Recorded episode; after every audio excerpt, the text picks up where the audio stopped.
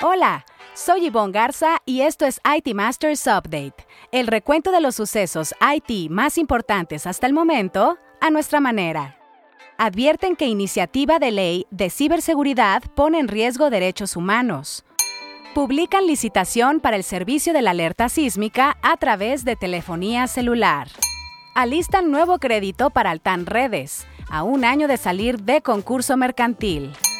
El presupuesto para tecnologías de la información y comunicaciones del gobierno en 2024 crecerá 35%, el mayor aumento. En así lo dijo el director general para México de Alcatel Lucent México, Saúl Torres.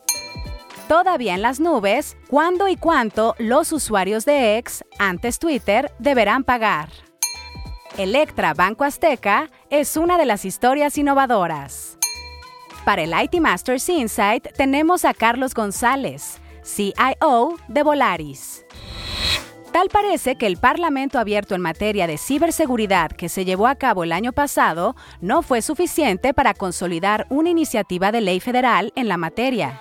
La Canieti, entre otros organismos, ya ha alertado de los riesgos del proyecto que sigue sin avanzar en el Congreso mexicano, pero antes de entrar en materia, revisemos otros temas candentes en el dossier.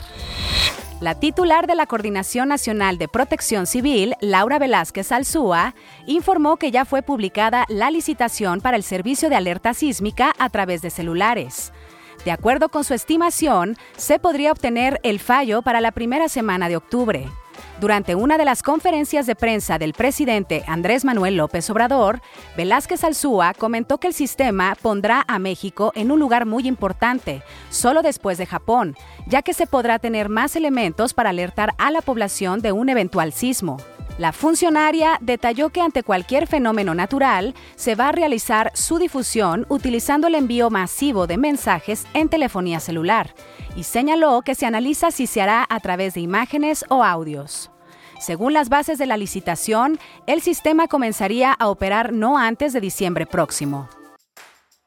Esta semana, en Historias Innovadoras, donde le contamos acerca de un proyecto ganador de las más innovadoras, es el turno de Electra y Banco Azteca. Francisco Iglesias, director editorial de NetMedia, nos cuenta. Electra y Banco Azteca son una de las más innovadoras 2022 con el proyecto Cobro de Remesas por WhatsApp con el que obtuvieron la mención especial a la innovación en plataformas sociales del ranking anual de NetMedia. Su innovación de producto o servicio consiste en la implementación del servicio de pagos en WhatsApp para personas que reciben remesas. Con el proyecto, los usuarios pueden tener acceso al dinero que reciben del extranjero desde donde estén sin emplear tiempo, dinero ni esfuerzo para trasladarse. Además, no tienen que instalar nuevas aplicaciones en sus dispositivos, pues solo se requiere que los usuarios sean clientes de Banco Azteca, tengan un teléfono inteligente y utilicen WhatsApp. Los límites transaccionales son mayores a los de ventanilla, 3 mil dólares diarios. Además, la tecnología conversacional con inteligencia artificial permite resolver consultas frecuentes para el pago de remesas. Los líderes del proyecto fueron Maribel Soto, directora de Transformación Digital de Operaciones y Remesas en Sistemas de Pagos de Electra, y Jorge Alberto Sánchez, director de Desarrollo de Sistemas de Pagos de Banco Azteca. Muchas felicidades a ellos y a sus equipos por ser una de las historias innovadoras 2022. En la gustada sección, que esto y que lo otro, Altan Redes está por recibir un nuevo crédito por 100 millones de dólares por parte de Banco Mext y Nacional Financiera, a poco más de un año de salir de concurso mercantil. De seguir con el mismo esquema de negocios, de acuerdo con especialistas, podría convertirse en un barril sin fondo.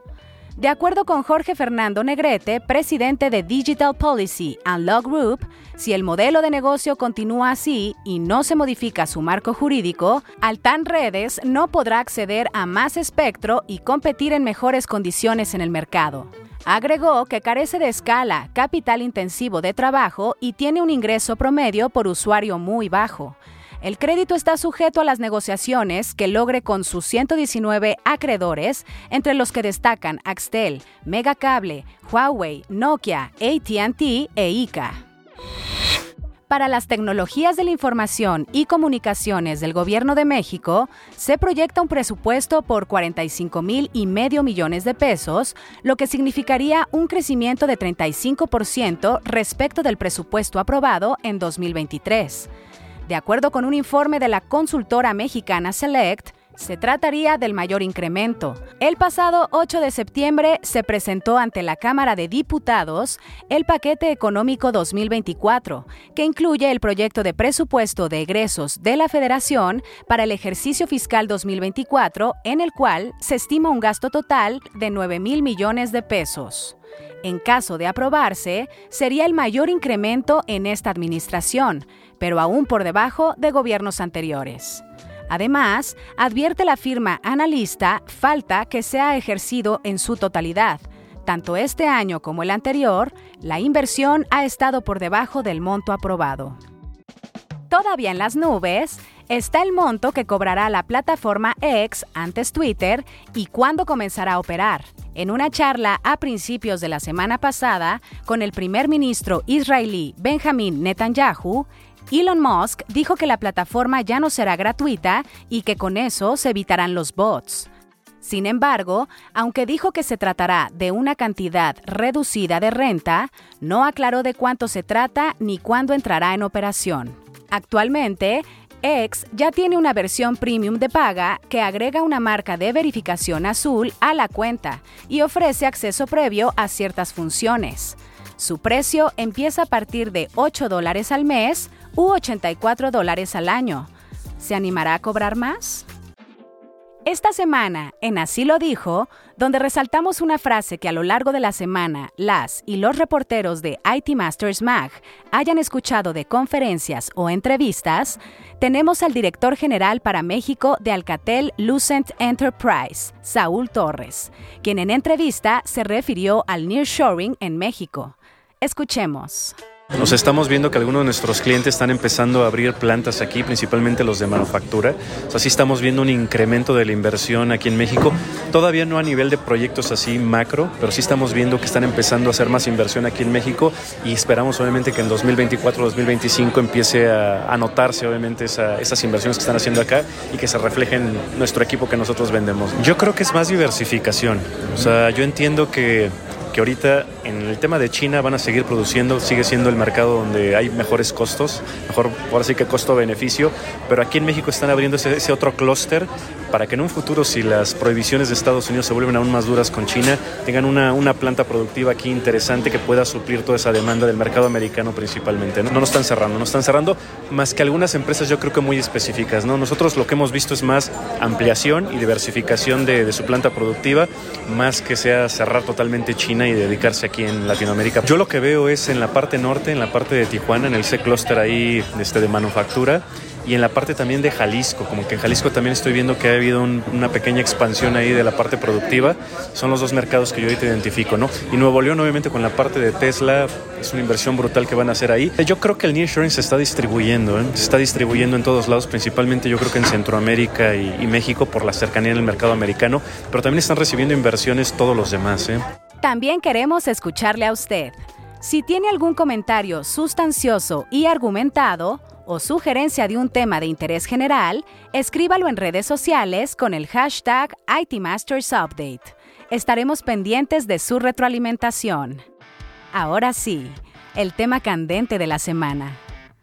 Varios organismos empresariales, entre los que destaca la Canieti, aseguraron en un amplio comunicado que la iniciativa de ley federal de ciberseguridad que se discute en el Congreso pone en riesgo derechos como la libertad de expresión y la privacidad. Además, afirman que habría un incumplimiento por parte del Estado a la protección de datos personales reconocidos internacional y nacionalmente, los cuales son fundamentales en cualquier entorno digital.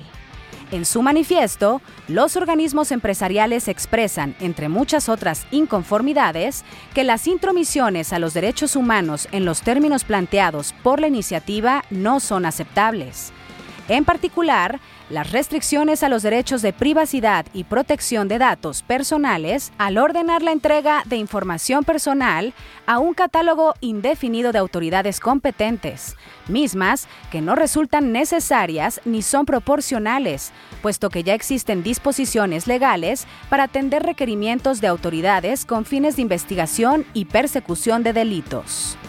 Toda restricción a los derechos humanos, añadieron, debe ser mínima y limitada, máxime cuando en la práctica ya existen figuras jurídicas similares para cumplir propósitos similares como los artículos 189 y 190 de la Ley Federal de Telecomunicaciones y Radiodifusión y los artículos 301 y 303 del Código Nacional de Procedimientos Penales.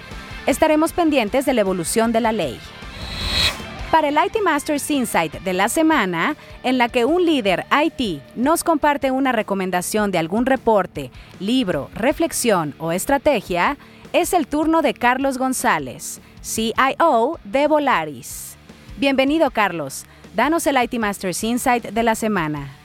En el mundo altamente conectado de hoy, la seguridad cibernética es más crítica que nunca. Mi recomendación es que todos nosotros, sin importar nuestra experiencia en tecnología, dediquemos tiempo a entender los conceptos básicos de seguridad en línea. Actualicemos nuestras contraseñas regularmente. Usemos autentificación de dos factores siempre que sea posible. Y mantengamos nuestro software y sistemas operativos actualizados. La seguridad es un esfuerzo colectivo y al hacerlo, protegemos no solo nuestra propia información, sino también contribuimos a un ciberespacio más seguro para todos. Hagamos que la seguridad cibernética sea una prioridad en nuestras vidas digitales. Para el siguiente capítulo, nomino a Carlos Iván García Mejía, quien es el CIO de Envases Universales. Muchísimas gracias Carlos por tu IT Masters Insight de la semana. Buscaremos a tu nominado para el próximo episodio. Si quiere leer más sobre lo que aquí le contamos o novedades del mundo IT, visite nuestro sitio web itmastersmag.com o síganos en redes sociales como NetMedia. Hasta aquí este episodio de IT Masters Update, porque su opinión es más valiosa cuando está bien informada. Tiene aquí una cita todos los lunes. Buen inicio de semana.